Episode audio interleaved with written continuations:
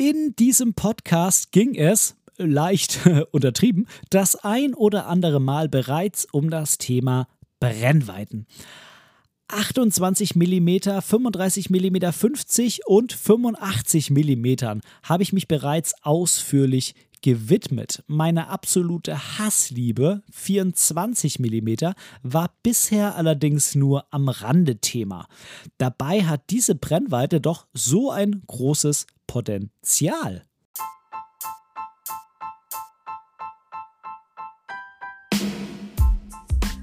Moin und herzlich willkommen zu Momente deiner Geschichte, dem tiefgründigen Fotografie-Podcast. Ich bin der Ben und in diesem Podcast möchte ich meine Gedanken rund um die Fotografie mit dir teilen. Ich wünsche dir ganz, ganz viel Spaß beim Zuhören. Einen wunderschönen guten Tag und wundervoll. Schön, dass du heute wieder bei einer neuen Folge von Momente deiner Geschichte mit dabei bist. Wenn es im Hintergrund irgendwie nach Kind klingen sollte, nicht wundern. Das ist mal wieder der kleine Julius, mein Sohn. Der hat im Moment anderes im Sinn als zu schlafen, weil er nämlich im Moment gerade laufen lernt und schon, sagen wir mal, so den einen oder anderen Raum alleine so durchdibbeln kann. Und ähm, das ist wohl so spannend für ihn, dass er abends lieber lieber weiterlaufen würde, statt zu schlafen. Und ähm, das hat jetzt halt leider zur Folge, dass er auch abends um acht und er liegt irgendwie schon seit einer Dreiviertelstunde im Bett, immer noch vor sich hin jault und ähm, irgendwie vor sich hin plappert und so. Und äh, ich war natürlich auch schon drin, aber hilft alles nichts. Ähm, aber das muss er jetzt lernen, dass er da nicht irgendwelche Ansprüche stellen kann, um jetzt hier weiter durch die Gegend zu laufen, sondern der Herr muss jetzt schlafen. Es hilft nichts. Aber ähm, falls der weiter rumjault da, dann geht meine Frau rein, kümmert sich um ihn und so und ich kann mich jetzt hier mal hinsetzen und Podcast aufnehmen, aber eben nicht wundern, lieber Zuhörer, wenn du da ein bisschen Hintergrundgeräusche hören solltest. So, heute ist es ja eine eine neue Folge Brennweiden und so. Ich ja, ich muss sagen, da kam schon ziemlich lange nichts mehr zu der Thematik. Es kam irgendwann mal so ein Brennwei Brennweiten Reloaded, habe ich das, glaube ich, genannt. Da ging es um so Brennweiten-Kombinationen und ähm, mir war klar, dass da vielleicht irgendwann doch nochmal die ein oder andere Folge quasi nachgeschossen wird, weil ich mich natürlich noch nicht um alle Brennweiten bisher gekümmert habe. Ähm, ich habe mich um die gekümmert bisher, die ich so am meisten nutze nämlich 28, 35 und 50 mm, alles natürlich Vollformat, äquivalent. Ich bin ja im Moment auf Fuji unterwegs, aber ähm, in dieser Folge geht es auch unter anderem um meine Zeit, in der ich mit der Canon EOS äh, R oder EOS R fotografiert habe. Ähm, die war Vollformat und äh, deshalb werden wir so, wie wir es immer hier bei mir machen, die äquivalenten Brennweiten nutzen, wenn ich äh, über Brennweiten spreche. Außer ich spreche natürlich über irgendein spezielles Objektiv, dann ähm, muss ich es natürlich so benennen, wie es auch wirklich heißt. Ähm, in dem Fall geht es natürlich hauptsächlich um das äh, Fuji 16 mm 1.4, aber das sind ja dann äquivalente 24. Ähm, ich habe auch schon über 85 mm gesprochen in der Vergangenheit, weil das halt so gar nicht meine Brennweite ist. Ähm, aber da fehlt halt noch das ein oder andere. Das hat aber bisher nicht so richtig hm, in den Podcast reingepasst. Deshalb kam da jetzt ganz lange nichts mehr und jetzt kommt aber wieder was. Ähm, ich denke, ich werde mich irgendwann auch mal noch um die ein oder andere Brennweite kümmern, so 135 vielleicht habe ich da noch so im Hinterkopf, ähm, aber das wird dann wieder dauern. Also ich werde da jetzt nicht wieder so eine ganze, mh, hm, so eine Reihe machen mit mehreren Folgen dazu hintereinander, sondern da wird hier und da mal quasi nochmal eine von mir nachgeschossen werden. Und heute soll es um 24 Millimeter gehen. Ähm, wie bin ich jetzt gerade im Moment drauf gekommen? Hm, also jetzt gerade, gerade im Moment quasi ähm, liegt es daran, äh, dass ich nicht ganz so viel fotografiere, weil bei uns hier im Norden ziemlich bescheidenes Wetter ist, ähm, windig, äh, regnerisch, grau. Es macht überhaupt gar keinen Spaß rauszugehen.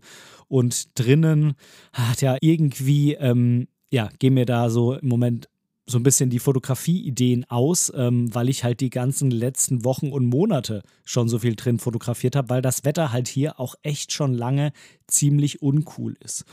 Ähm, von daher hm, hat das auch so ein bisschen meine Motivation beeinflusst, da jetzt ähm, irgendwie noch besonders viel Gedanken mir zu machen, wie ich denn jetzt ähm, zum Fotografieren komme, weil ich es unbedingt jetzt machen wollen würde irgendwie.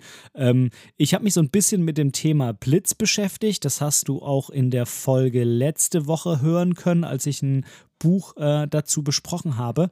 Ähm, aber da will ich noch so ein bisschen mehr Erfahrung sammeln, bevor ich jetzt hier eine ganze Folge zum Blitzen mache. Verstehe mich nicht falsch, ich habe, was so ähm, dieses klassische Porträt Softbox-Blitzen und so angeht, habe ich genug. Da könnte ich eine ganze Folge zu füllen, aber ich würde gerne eher so in dieses Reportage-Ding gehen, so wie eben auch wie in dem Buch letzte Woche dargestellt. Und da würde ich gerne noch ein paar Erfahrungen machen, bevor ich hier eine ganze Folge im Podcast zu fülle mit äh, meinen äh, Gedanken dazu.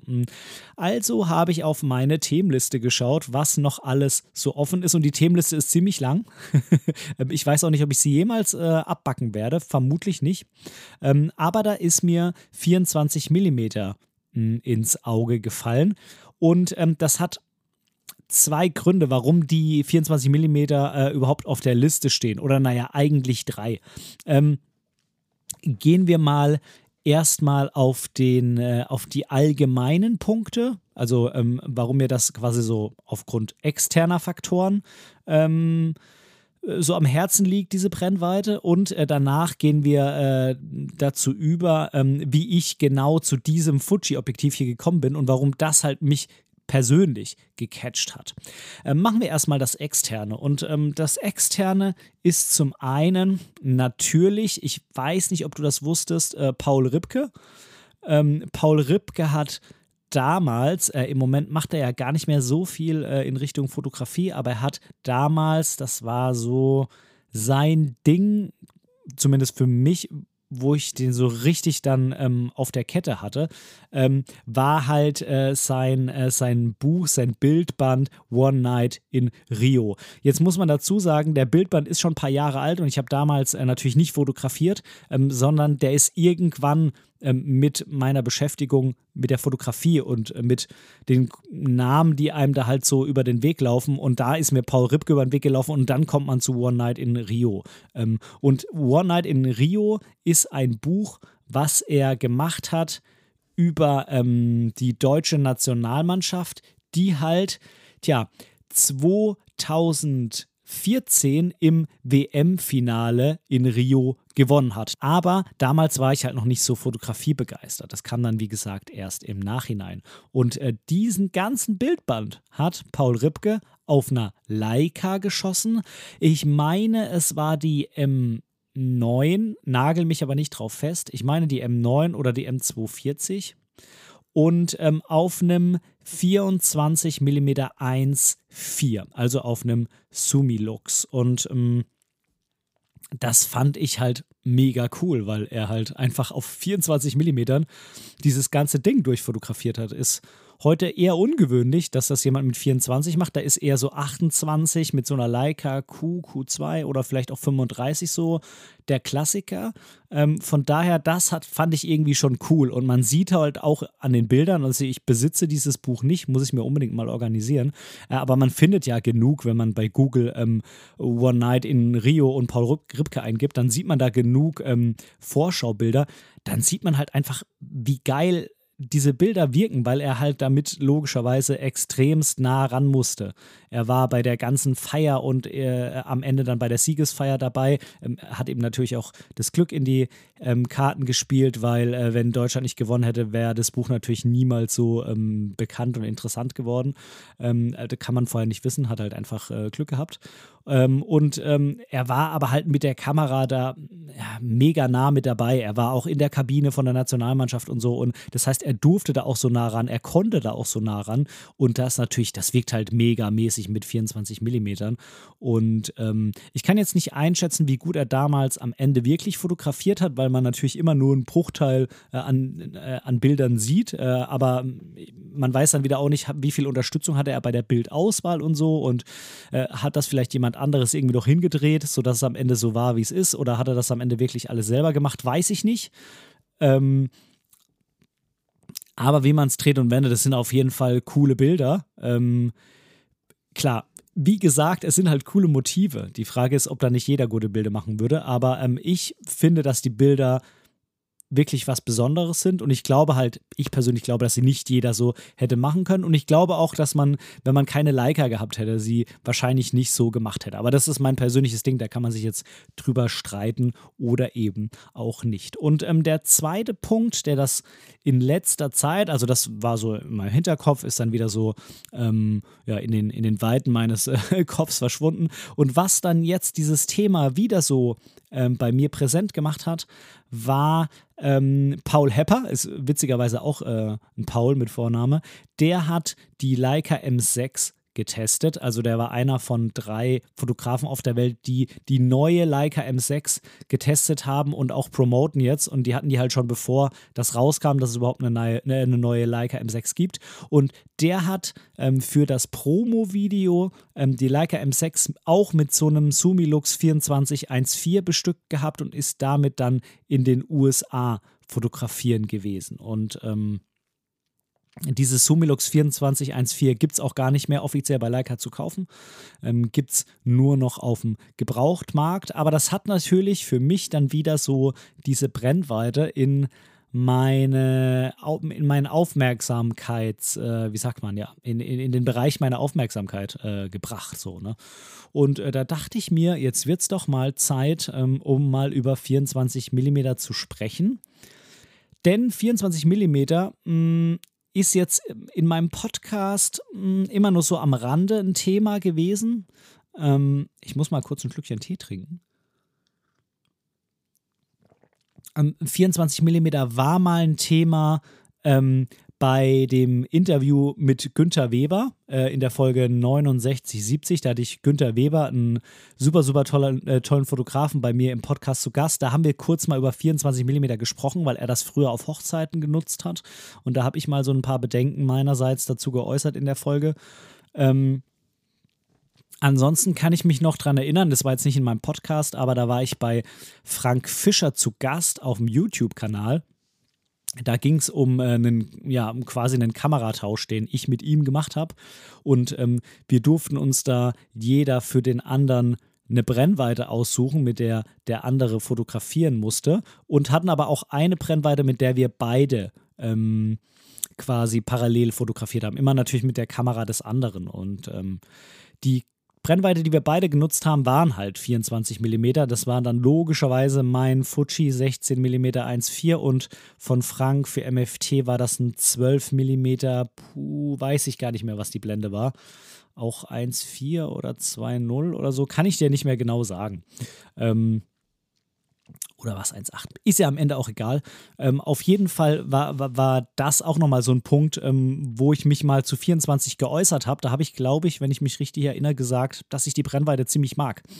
Ähm, also du merkst schon, das ist immer so wieder ein Thema für mich. Ähm, aber irgendwie kann ich jetzt nicht sagen, dass ich die Brennweite liebe, aber irgendwie scheinen sie mir auch nicht so auf den Zeiger zu gehen, dass ich nicht immer wieder eine gewisse Faszination dafür spüre. Und ein ganz, ganz großer Punkt für mich mit diesen 24 mm in der Vergangenheit war natürlich die Erstellung der Bilder für mein Bildband Moments of Dump, den du bei mir im Shop auch käuflich erwerben kannst. Ich habe da noch ein paar Exemplare hier, die auf dich warten. Ähm, und da war ich halt mit 24 mm und 135 mm nur mit diesen beiden Festbrennweiten, also dann in der Fuji-Welt 16 und 90, war ich für ein Wochenende an der Ostsee und habe da Bilder für mein Bildband geschossen. Also als ich da hingefahren bin, wusste ich natürlich noch nicht, dass es ein Bildband wird, aber die ganze Geschichte, die kannst du auch in einem anderen Podcast, also in einer anderen Podcast-Folge nachhören. Ähm, und damals hatte ich ganz bewusst ähm, diese beiden für mich, ja, Brennweiten, die für mich so sehr am Rand von dem, was ich eigentlich gerne benutze, liegen ähm, habe ich ganz bewusst die beiden genommen und nichts in der Mitte, eben damit ich dann nicht wieder anfange, andauernd 35 oder 50 Millimeter zu nehmen, ähm, was ich halt ähm, gewohnt bin, wo ich mich wohlfühle, sondern ich wollte mich da ganz gezielt auch selber ähm, herausfordern. Und ähm, das ähm, habe ich, glaube ich, mit den 16, also mit den 24 Millimetern, äh, ich wollte jetzt bei Vollformat-Äquivalent bleiben, äh, habe ich da, glaube ich, auch geschafft. Wenn dich die Bilder interessieren, dann ähm, ist vielleicht mein Bildband was für dich. Ähm, du wirst auf jeden Fall, wenn du den durchblätterst, sofort bei den Bildern immer merken, ist das jetzt mit einem Tele- oder mit einem Weitwinkel gemacht? Und dann weißt du immer automatisch, ähm, die Weitwinkel sind alle mit dem 1614 von Fuji, also dem 24 mm quasi Objektiv gemacht. Ähm, gehen wir nochmal einen Schritt zurück. Wie, wie bin ich ähm, zu diesem Objektiv eigentlich gekommen? Ich habe ja, nachdem ich ähm, äh, von APS-C zu Vollformat bei Canon gewechselt bin, mir die EOS R gekauft und irgendwann, ich dachte, ähm, ich brauche jetzt doch hochwertige Zoom-Objektive, um meine Fotografie weiterzubringen, was am Ende ein Trugschluss war. Ähm, denn äh, am Ende bin ich ja dann zu Fuji gewechselt, also es lag nicht daran, aber es war einer der Versuche, mich da weiterzubringen. Ähm, hatte ich ein 2470 mir gekauft, ähm, unheimlich unheimlich geiles Objektiv, das muss ich wirklich dazu sagen. Also das RF 24 bis 70 2.8 ist, boah, ich würde sagen, wirklich eines der besten Objektive, die ich je ähm, in der Hand gehalten habe, ähm, weil die einfach durchgängig knackscharf ist bei 2.8 und äh, eine Abbildungsqualität hat, die äh, phänomenal ist. Sie ist halt schweineteuer, die Linse, mit, ah, ich glaube, zweieinhalbtausend Euro und ähm, ist halt äh, schwer. Das ist so, das muss man halt wissen. Aber ähm, wenn man was wirklich, wirklich Gutes in dem Bereich sucht oder eigentlich wahrscheinlich ist es sogar, ich würde fast behaupten, das ist das beste 24 bis 70, was man überhaupt kriegen kann, ähm, dann auf jeden Fall äh, nehmen, wenn das was für dich ist. Ähm, für mich war es dann am Ende nichts, aber, aber ich habe gemerkt, ähm, dass ich das sehr, sehr gern auf den 24 mm genutzt habe. Ähm, am Ende habe ich gesagt, okay, das ist für mich ein ganz klarer Nachteil vom Zoom, weil man halt immer wieder dazu neigt, ich drehe ganz raus und ich drehe ganz rein. Also in dem Fall, ich nutze voll oft 24 mm und ich nutze voll oft 70 mm. Und das dazwischen überspringe ich irgendwie immer so. Das, das machen viele so. Ähm, ich war auch mit den Bildern damals gar nicht zufrieden. Mittlerweile sehe ich es ein bisschen anders. Also ich habe dir ähm, in auf, äh, also auf meinem Blog habe ich ja immer so einen, ähm, so einen Blogartikel zu den Podcast-Folgen. Ich verlinke dir den in den Show Notes, kommst du hin. Und ähm, dann ähm, habe ich da ganz, ganz viele Bilder reingepackt. Und die, die ähm, ersten Bilder, die du da findest, die sind aus Schweden. Die habe ich in Schweden gemacht, 2021. Das sind die ersten 1, 2, 3, 4, 5, 6, 7 Bilder. Die fand ich ähm, okayisch 2021 und 2022 finde ich, also ich habe vorher nochmal drüber geguckt, finde ich im Nachhinein doch eigentlich ganz geil. Und ähm, ich glaube, ich habe mich da ja auch so ein bisschen ich habe mir das ein bisschen selber versaut, die Bilder toll finden zu können, weil ich mir immer so dachte, ja, du hast, du hast halt einfach auf 24 gedreht und ein Foto gemacht. Ähm, Wäre es auf 20 oder auf 16 gegangen, dann hättest du noch weiter rausgedreht. Ähm, ich hatte natürlich auch ein 1635 dabei, aber ich hatte keinen Bock, Objektive zu wechseln. Von daher habe ich mir diese schönen Bilder immer so selbst quasi ein bisschen madig geredet. Ähm, aber wenn ich sie mir jetzt anschaue, sind sie eigentlich doch ganz geil, muss ich sagen. Ich bin eigentlich schon zufrieden mit den Bildern. Ähm, mich hätte es halt nur irgendwie mehr gefreut, wenn ich sie mit einer Festbrennweite ganz bewusst bewusst gemacht hätte. Also wenn ich ganz bewusst so einen 24er drauf gehabt hätte und gesagt hätte, das nehme ich jetzt dafür und nicht, ich drehe halt einfach raus und so ra weit raus, wie es geht. Ja. Ähm, aber ich bin im Nachhinein mit den Bildern schon ganz zufrieden. Nichtsdestotrotz, ich bin dann von Canon zu Fuji gewechselt, ähm, habe auch kein Zoom-Objektiv mehr ähm, und ähm, habe aber, bevor ich gewechselt habe, habe ich mir ähm, bei einem äh, Kamera- und Objektivverleih mal so eine Fuji X-T4 geliehen, um zu gucken, ob das überhaupt was für mich ist und habe mir auch Objektive dazu geliehen.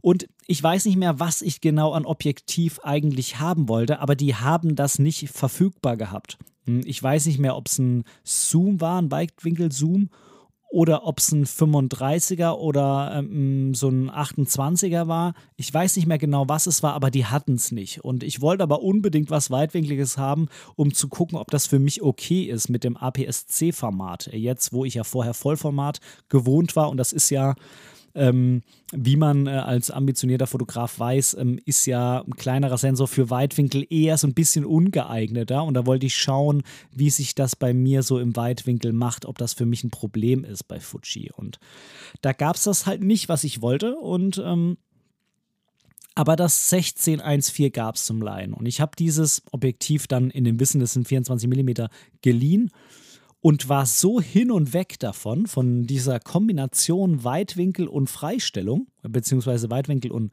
diese hohe Lichtstärke, dass ich mir das danach dann gekauft habe. Obwohl ich das eigentlich gar nicht haben wollte. Also, also ich wollte, ich habe das eigentlich nur genommen, um zu testen, ob, ähm, ob das Weitwinkel auf APS-C, auf Fuji, ob das was für mich ist. Und ähm, das hat dann aber darin resultiert, dass ich mich so in dieses Objektiv verliebt habe. Ähm, und äh, dann habe ich es halt gekauft. Mhm. Hing auch damit zusammen, dass ich ähm, mir, jetzt muss ich mal überlegen, wie das war. Ich habe mir das gekauft und ich habe mir, glaube ich, das 90er, also das 135er, die habe ich mir, glaube ich, sofort gekauft, als ich quasi so getauscht habe. Ne? Mein Canon-Equipment bitte hier nehmen, ich will eine Fuji X-T4, also quasi in, äh, in Zahlung geben äh, meines Equipments. Ähm, ich weiß nicht, ich glaube, ich hatte erst nichts dazwischen und habe mir dann bei, bei dem Deal, ich war da beim Fotohaus in Hamburg, bei dem Deal habe ich mir dann noch so ein TT Artisan, genau, das ist dann am Ende das Wanderobjektiv geworden, so der Kreis schließt sich, das äh, 3514 TT Artisan, das habe ich mir dann noch quasi dazu erhandelt, ähm, damit ich irgendwas dazwischen habe, weil ich unbedingt die neuen Objektive von Fujifilm haben wollte, nämlich das neue 35er, das neue 50er. Ähm, und am Ende ist natürlich auch das neue 28er geworden. Ähm, in Fuji-Brennweiten 2314, 3314 und 1814. Diese neuen Objektive, die wollte ich unbedingt haben und wollte deshalb darauf warten und mir nichts von den alten Versionen kaufen. So, genau. Und deshalb hatte ich dann das 24er genommen, das 135er und dann dieses äh, TTA, das ein 50er für die Mitte. So war das. Ähm, und ja, die Geschichte ist geschrieben. Ich habe mir dann tatsächlich auch alle drei ähm, von diesen Objektiven gekauft. Und ähm, ja, hat natürlich zur Folge, so wie immer, viel Zeug liegt rum und ähm, wird halt irgendwie auch relativ selten benutzt. Ähm, aber ab und zu braucht man es dann irgendwie doch und man ist froh, dass man es hat. Und dieses äh, 1614, also diese vier, dieses 24 mm Objektiv, ist so ein Ding, das leider die meiste Zeit bei mir rumliegt. Ich habe auch mal einen Blogbeitrag geschrieben zu meinen Lieblingsbrennweiten, verlinke ich dir auch ähm, in den Show Notes ähm, in meinem Blogbeitrag. Ähm, da habe ich reingeschrieben, dass das ja leider ziemlich rumliegt. Das liegt auch an diesem geilen 28er, was halt von der, von der Abbildungsleistung her, von der Qualität her, ja, einfach dem, dem, dem 24er hier, also diesem 1614, einfach massivst überlegen ist, weil es halt viel neuer ist. Ja, der Autofokus ist schneller, ähm, es ist ähm, besser abgedichtet, es hat kaum ähm, äh, kaum chromatische Aberration, was bei dem 16 mm 1.4 leider bei 1.4 doch schon so an der Tagesordnung ist. Und von daher, ähm, es ist halt ein schöneres Objektiv.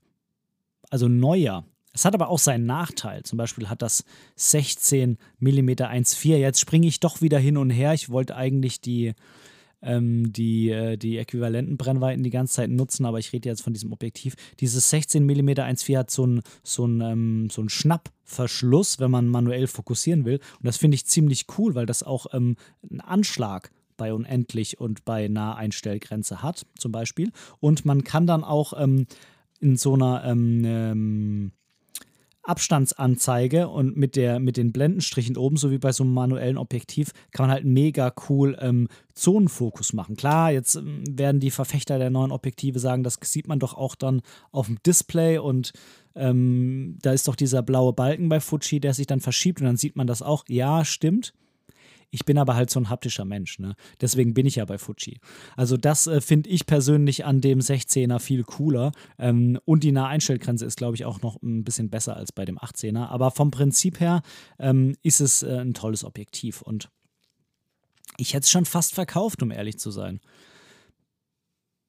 Würde ich jetzt nicht mehr machen. Jetzt bin ich eher wieder so, dass ich mir denke, vielleicht verkaufe ich das 18 mm 1.4, auch wenn es eigentlich viel cooler ist. Und ähm, dann denke ich mir wieder, naja, vielleicht behalte ich auch einfach beide, weil ich kriege eh nicht mehr das, was ich dafür bezahlt habe und ich nag jetzt nicht am Hungertuch, also ich müsste es jetzt nicht zwingend sofort verkaufen. Ich bin da immer hin und her gerissen. Ähm, aber irgendwie sind mir beide so ans Herz gewachsen. Naja, ähm, auf jeden Fall das Objektiv habe ich ähm, auf jeden Fall auch das ein oder andere Mal benutzt ähm, und versuche jetzt gerade wieder es bewusster zu nutzen in letzter Zeit. So, bevor ich jetzt dann so ein bisschen drüber sprechen möchte, was mich jetzt denn an diesen 24 Millimetern so reizt, an dieser Brennweite, an diesem Blickwinkel, ähm, möchte ich jetzt mal noch zwei Apple-Podcast-Rezensionen vorlesen und äh, über ein kleines Video, ein kleines großes Video sprechen, ähm, das ich dir wärmstens ans Herz legen will. Und deshalb gehen wir zwar jetzt einmal rüber in die Community Lounge.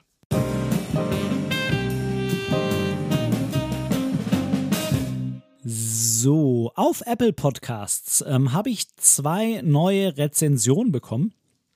Und die möchte ich dir an dieser Stelle einmal vorlesen. Die ähm, eine Rezension, die kam noch am 20. Dezember 2022, also letztes Jahr rein. Und da hat mir Alien Rock geschrieben. Ähm, habe deinen Podcast heute entdeckt und höre ihn gemütlich mit einem Podcafé auf dem Sofa. Freue mich schon darauf, mich durch die Episoden zu hören. Und er hat mir vier Sterne gegeben. Ja, lieber Alien Rock, ganz herzlichen Dank für deine Rezension. Damit hilfst du mir und diesem Podcast sehr weiter nach oben zu rutschen. Und ich wünsche dir ganz, ganz viel Spaß bei den nächsten Episoden, die du dir anhörst. Und dann habe ich von Würzi, ich, ich finde natürlich diese Spitznamen auch immer mega, ähm, am 8. Januar dieses Jahres eine Rezension bekommen. Und ähm, Würzi gibt mir fünf Sterne und schreibt, lieber Ben, erst einmal vielen lieben Dank für diese Art der Gratis-Unterhaltung. Mir gefällt dein Podcast sehr und ich habe mir alle Folgen bereits angehört. Zwinker Smiley. Die Themen rund um die Fotografie gefallen sehr gut, auch wenn nicht jede Folge immer meinen Geschmack trifft. Muss aber auch nicht immer sein. Da ich selber auch Fuji-User bin und immer wieder mit einem Auge auf Leica schiele, kann ich deine Gedankenansätze sehr gut nachvollziehen. Mach weiter so. Liebe Grüße, Markus. Ja, Markus, AK Würzi, ganz herzlichen Dank für deine 5-Sterne-Bewertung. Damit hilfst du mir und dem Podcast sehr. Und ähm, wir haben jetzt, wenn ich das mal hier so schaue, äh, 43 Bewertungen und sind im Durchschnitt bei 4,0 von 5 Sternen. Und das, finde ich, hört sich doch schon mal ziemlich, ziemlich gut an. Also vielen Dank an alle nochmal an dieser Stelle, die bereits abgestimmt haben oder eine, ähm, eine Rezension in Form von einem Kommentar hinterlassen haben. Wenn ähm, auch du uns da noch weiter mit nach vorne bringen willst, dann geh gerne bei Apple Podcasts rein und hinterlasse eine Bewertung. Darüber würde ich mich sehr freuen. Vielen Dank dafür. Und dann habe ich noch eine Empfehlung für ein Video und zwar, ich war ja letztes Jahr mit Frank Fischer und der FF Fotoschule in Georgien äh, zu einer unheimlich tollen Fotoreise. Ähm, Bilder habe ich noch nicht so viele gezeigt, ich weiß. Ähm, die will ich noch so ein bisschen unter Verschluss halten. Ähm, aber es gibt jetzt von Frank den zusammengeschnittenen Vlog zu dieser Reise und äh, der geht sage und schreibe eine Stunde 50. Eine Stunde 50 gibt es Bilder aus Georgien von der Reise, bei der ich dabei war. Ich selber bin da auch das ein oder andere Mal zu sehen und du bekommst, wenn du dir das anschaust, ähm, natürlich einfach nur einen unheimlich guten Eindruck von Georgien und von dieser Reise. Das finde ich mega, mega cool und ähm, ja, ich weiß, dass, dass Frank da wirklich, wirklich lange am Schnitt saß und von daher ähm, lohnt sich wirklich anzuschauen. Ähm, ich verlinke dir die, äh, das Video auf YouTube natürlich einmal hier in den Show Notes und ähm, hoffe, dass du da so viel Spaß hast, ähm, das anzugucken wie ich, weil ich schwelge auf jeden Fall in Erinnerung, wenn ich es durchschaue. Und ich habe äh, hab jetzt quasi ähm, immer für mich so eine Erinnerung in Videoform über meine Fotos, die ich da gemacht habe, noch drüber hinaus. Genau. Und äh, jetzt springen wir wieder zurück und machen weiter mit dem heutigen Thema 24 mm.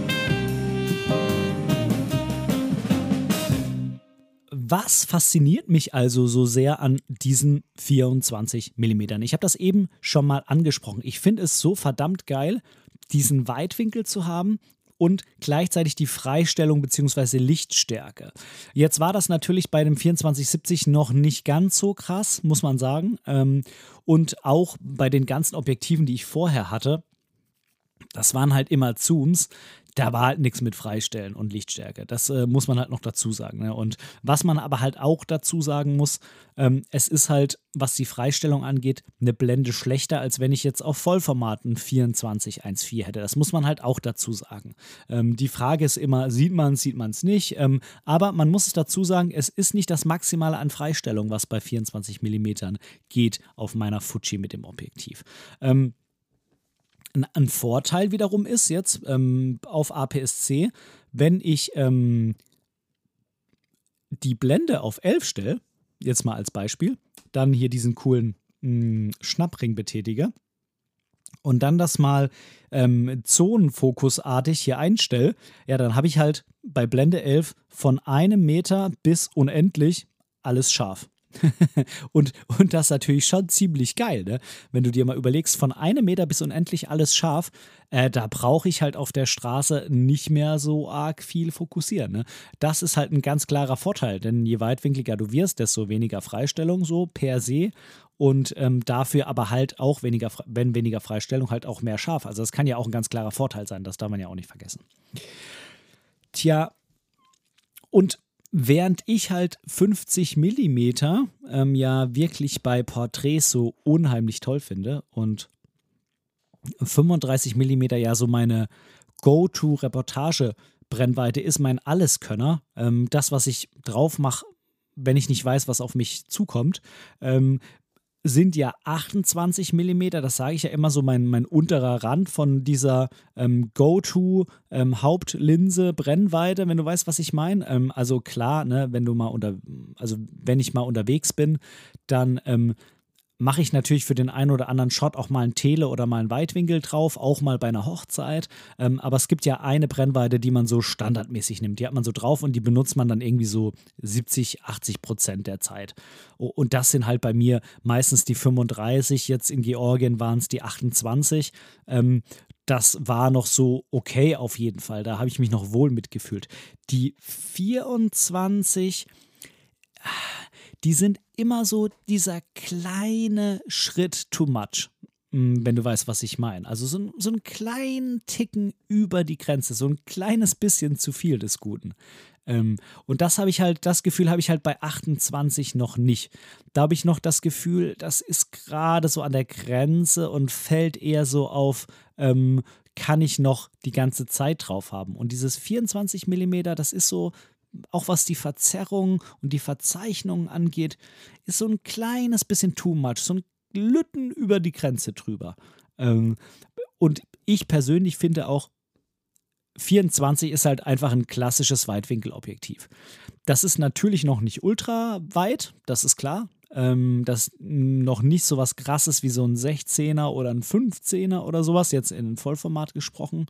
Ähm, aber es ist halt so ein typisches Weitwinkel für, für mein Verständnis. Und so ein 28er oder so ein 35er ist ja so ein leichtes Weitwinkel, 28 ein bisschen mehr, aber das ist, wie gesagt, für mich alles noch irgendwie so im Rahmen. Und 24 ist so ein Ticken mehr, so ein kleines bisschen too much. Ähm, aber es ist halt so, und das ist halt auch, ähm, das bringt halt für mich dann die Faszination mit sich. Wenn man damit umgehen kann, und ich kann das leider noch nicht so, wie ich es gerne würde. Ich bin absolut kein, ähm, kein äh, Profi für 24 mm. Ich bin da nicht, äh, nicht der, der sagt, hey, 24 kann ich im Schlaf. Ähm, dann, wenn man aber damit umgehen kann oder wenn man die Zeit hat, sich da hinzustellen und das auszurichten und zu sagen, ich mache es jetzt so oder wenn man mal einen Tag damit fotografiert und hat es ein paar Stunden in, die Hand, äh, in der Hand gehabt und damit fotografiert und lernt dann auch so ein bisschen, okay, ich weiß jetzt so ungefähr, was wie wo passiert, wenn ich es wie halte und so, äh, dann macht man halt Bilder die halt wirklich echt geil sind. Also wenn man dann natürlich auch noch im Hinterkopf hat, jetzt wird der Vordergrund wichtiger, als er vorher war, weil noch weitwinkliger und so weiter. Ne? Das meine ich damit, ähm, irgendwie das alles so auf der Kette haben beim Fotografieren. Dann macht man halt Bilder, die sich definitiv von den anderen Bildern unterscheiden, weil die einfach so eine krass geile Wirkung haben. Ähm Warum ist es so? Ist klar, ähm, es ist ein Weitwinkelobjektiv. Also alles, was näher an der Linse dran ist, wirkt verhältnismäßig halt größer, als es in echt ist. Und alles, was weiter weg ist, wirkt verhältnismäßig kleiner, als es in echt ist. Und ähm, das kann halt ein Nachteil sein, wenn man, wenn die Dinge sehr weit weg sind, ähm, dann erscheinen sie halt noch kleiner und wenn man äh, darauf den Schwerpunkt legen will, ist ein Weitwinkelobjektiv das Falsche. Dann braucht man ein Tele.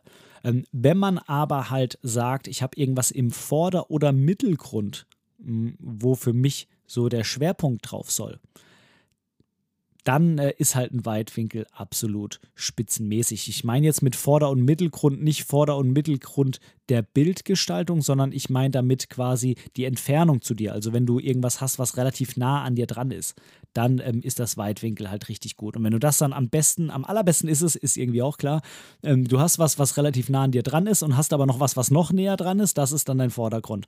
Das andere ist dein Motiv und dann hast du irgendwie noch was im Hintergrund, was nicht mehr ganz so wichtig ist. Dann ist es eigentlich perfekt für einen Weitwinkel. Ähm, was ich an den Eigenschaften nicht ganz so toll finde, ist natürlich logischerweise die Verzerrung. Ähm, die kann mal ganz nett sein. Ähm, also diese extreme Verzerrung, wenn du quasi die Kamera nicht parallel zu deinem Motiv hältst. Ähm, dass das, was näher dran ist, größer ist, das ist klar, das ist halt nun mal einfach so. Ähm, also das ist, deswegen nimmt man ja einen Weitwinkel, ähm, aber einfach dieses, wenn du halt die Kamera nicht mehr parallel zu der äh, Ebene hast, die du fotografierst, also den Sensor am Ende nicht mehr parallel hast zu dem, was du fotografierst, dann kriegst du halt die heftigsten stürz, stürzenden Linien und das halt auch schon bei 24 mm.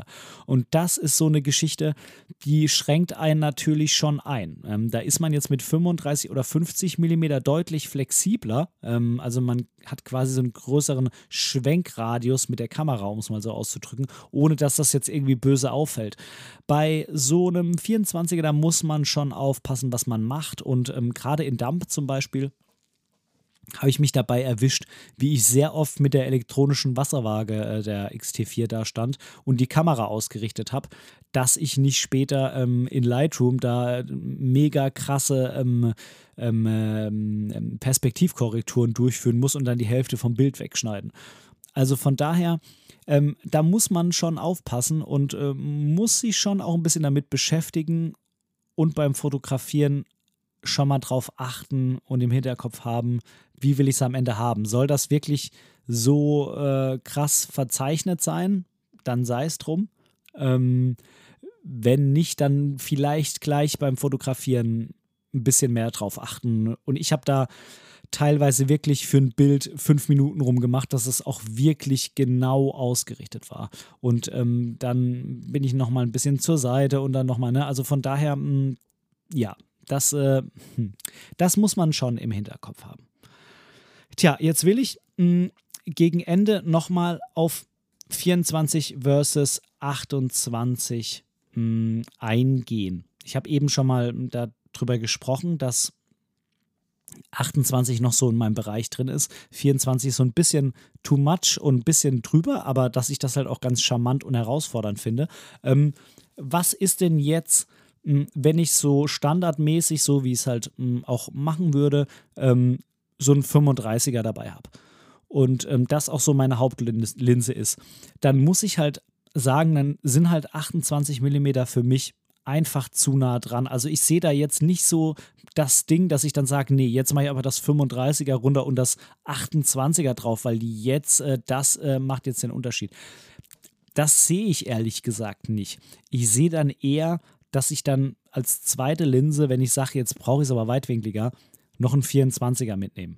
Dann könnte ich mir so eine Kombination 24, 35, 50 ganz gut vorstellen. Man sagt ja auch immer so, man sollte für die optimalen Abstände hm, immer die Brennweite so roundabout mal 1,5 nehmen ähm, und dann hat man auch einen dementsprechenden Abstand, der sich lohnt und ähm, das wäre ja da auch gegeben. Wenn wir gerade bei diesen drei sind, 24 und 50 wäre natürlich auch ein super Setup ein super Go-To-Setup. Wie gesagt, ich hatte ähm, an der Ostsee für Moments of Dump 24 und 135. Und klar, da habe ich manchmal in der Mitte was vermisst, aber das war ja Absicht, dass ich mit den 24 notfalls die paar Schritte halt noch laufe. Ähm, aber wenn ich mich da jetzt nicht so sehr herausfordern will, dann wäre natürlich auch 24 und 50 denkbar dann, äh, du merkst schon, äh, wir, äh, wie soll ich sagen, wir verbinden uns immer mehr. Dann könnte ich ja natürlich aber auch sagen, ich nehme 28 und 50. Das wäre auch eine ganz gute Kombination. Ähm, aber heute wollen wir über die 24 sprechen. Von daher, ähm, das wäre auf jeden Fall eine Möglichkeit, dass man ähm, 24, 35, 50 oder 24 und 50 mit sich mitnimmt. Ähm, die, ähm, die 28 Tja, da bin ich, ähm, bin ich mir im Moment noch nicht so ganz sicher, wie ich die jetzt in Zukunft nutzen werde, ob ich das Objektiv behalte oder, ähm, oder nicht. Ähm, ich hätte notfalls, wenn ich jetzt sage, ich brauche unbedingt noch einen 28er, hätte ich ja noch so einen Konverter für meine Fuji X100V. Ähm, das heißt, die 28 kriege ich da auch hin. Ist aber halt 2.0 und ist natürlich nicht so eine bombastische Abbildungsqualität wie mein, jetzt sage ich nochmal die Fuji-Bezeichnung, 18 mm 1.4. Ähm, keine Ahnung. Äh, was würdest du mir raten? Ich bin da wirklich ein bisschen zwiegespalten. Was würdest du mir raten? Was soll ich behalten? Soll ich beides behalten? Soll ich das 24er abgeben? Soll ich das 28er abgeben? Soll ich beide abgeben? das wird nicht passieren.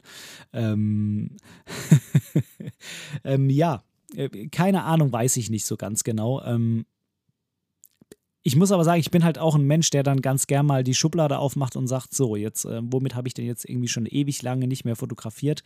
Heute nehme ich dich.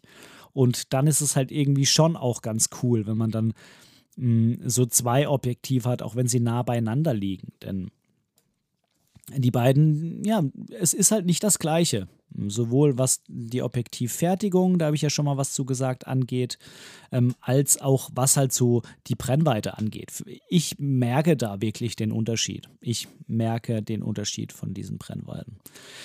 Ja, lass mir gerne mal deine Gedanken zu dieser Geschichte zukommen. Das würde mich sehr, sehr interessieren, was, äh, was du da denkst, ob du schon mal dir ähnliche Gedanken gemacht hast ähm, oder nicht, ähm, oder ob das für dich irgendwie gar kein Thema ist, ob du sagst, ich brauche halt einen Weitwinkel, der Rest ist mir egal. Ähm, und guck dir doch gerne mal die Bilder an, die ich dir bereitgestellt habe ähm, auf meinem Blogartikel. Ich habe da, wie gesagt, die ersten 1, 2, 3, 4, 5, 6, 7 Bilder aus Schweden. Ähm, dann kommt ein Bild von einer Bekannten von Anuk. Ähm, da habe ich ein Porträt gemacht mit dem 24 mm. Eignet sich ganz cool, weil da was ins Bild reinläuft. Schau es dir an. Dann von ähm, Fly, von einem Hund, äh, der nach so einem Leckerli schnappt. Das ist natürlich auch ganz geil mit einem Weitwinkel. Dann kommen drei Bilder, die ich bei der Challenge mit Frank gemacht habe. Die sind also alle drei einmal so ein Boot in Schwarz-Weiß, dann einmal der blaue Himmel mit einem dunklen Gebäude im Vordergrund und dann nochmal in Schwarz-Weiß hochkant ähm, äh, so eine Szene, wo äh, ein paar Personen rumstehen vor einem Gebäude. Die sind alle also mit diesem mh, hm, 12 mm gemacht und in der letzten Zeile habe ich nochmal einmal Matthias, der uns immer äh, filmt und äh, äh, fotografiert. Da sieht man auch, ähm, man kann damit auch Porträts machen, ähm, die jetzt ähm, nicht so extrem künstlerisch sind wie das von Anuk. Ähm, wenn du dir sie anguckst, die äh, Bilder auf meiner Website, dann weißt du, was ich damit meine. Ähm, sondern man kann auch wirklich auf Augenhöhe und mal ein bisschen näher ran. Und ich finde, das ist halt, ja, wie gesagt, halt einfach nur ein extrem geiler Blick. Das sieht einfach, das ist geil, so weitwinklig und mit Freistellung, finde ich. Man muss halt darauf achten, dass man entweder die Menschen ein bisschen weiter weg reinnimmt, so wie bei Anuk, ähm, oder halt sehr in die Mitte, so wie bei Matthias. Ich finde, dann funktioniert beides. Ähm, dann habe ich noch mal ein Bild, was ich aus dem Fenster hier gemacht habe, von dem ähm, Funkturm, der hier in der Nähe steht. Äh, da war ein ziemlich geiler lilaner Himmel an dem Abend. Und ähm, dann habe ich noch mal ein Bild, was ich quasi aus der Perspektive meines Sohnes Julius aus dem Kinderbett gemacht habe. Ähm, schau dir die Bilder an. Hm, sag mir auch gerne, was du davon hältst. Und ähm, ja, ich freue mich auf den Austausch mit dir. Freue mich auf deine Gedanken über 24 mm und wünsche dir jetzt ganz viel Spaß beim Fotografieren. Ähm, auch wenn du nicht fotografierst, wenn du genauso unmotiviert bist wie ich, vielleicht im Suchen deiner alten Fotos mal, was, was du so mit 24 mm oder mit 16 oder mit 12, je nachdem, was du für ein Format nutzt, was du so fotografiert hast. Bei Lightroom kann man das ja ganz gut ähm, filtern. Das habe ich äh, auch gemacht in Vorbereitung auf diesen Podcast, um die Bilder hier zu finden.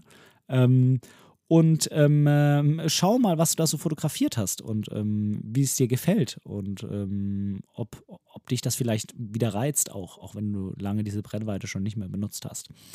Ich sag bis nächste Woche, dein Ben. Tschüss.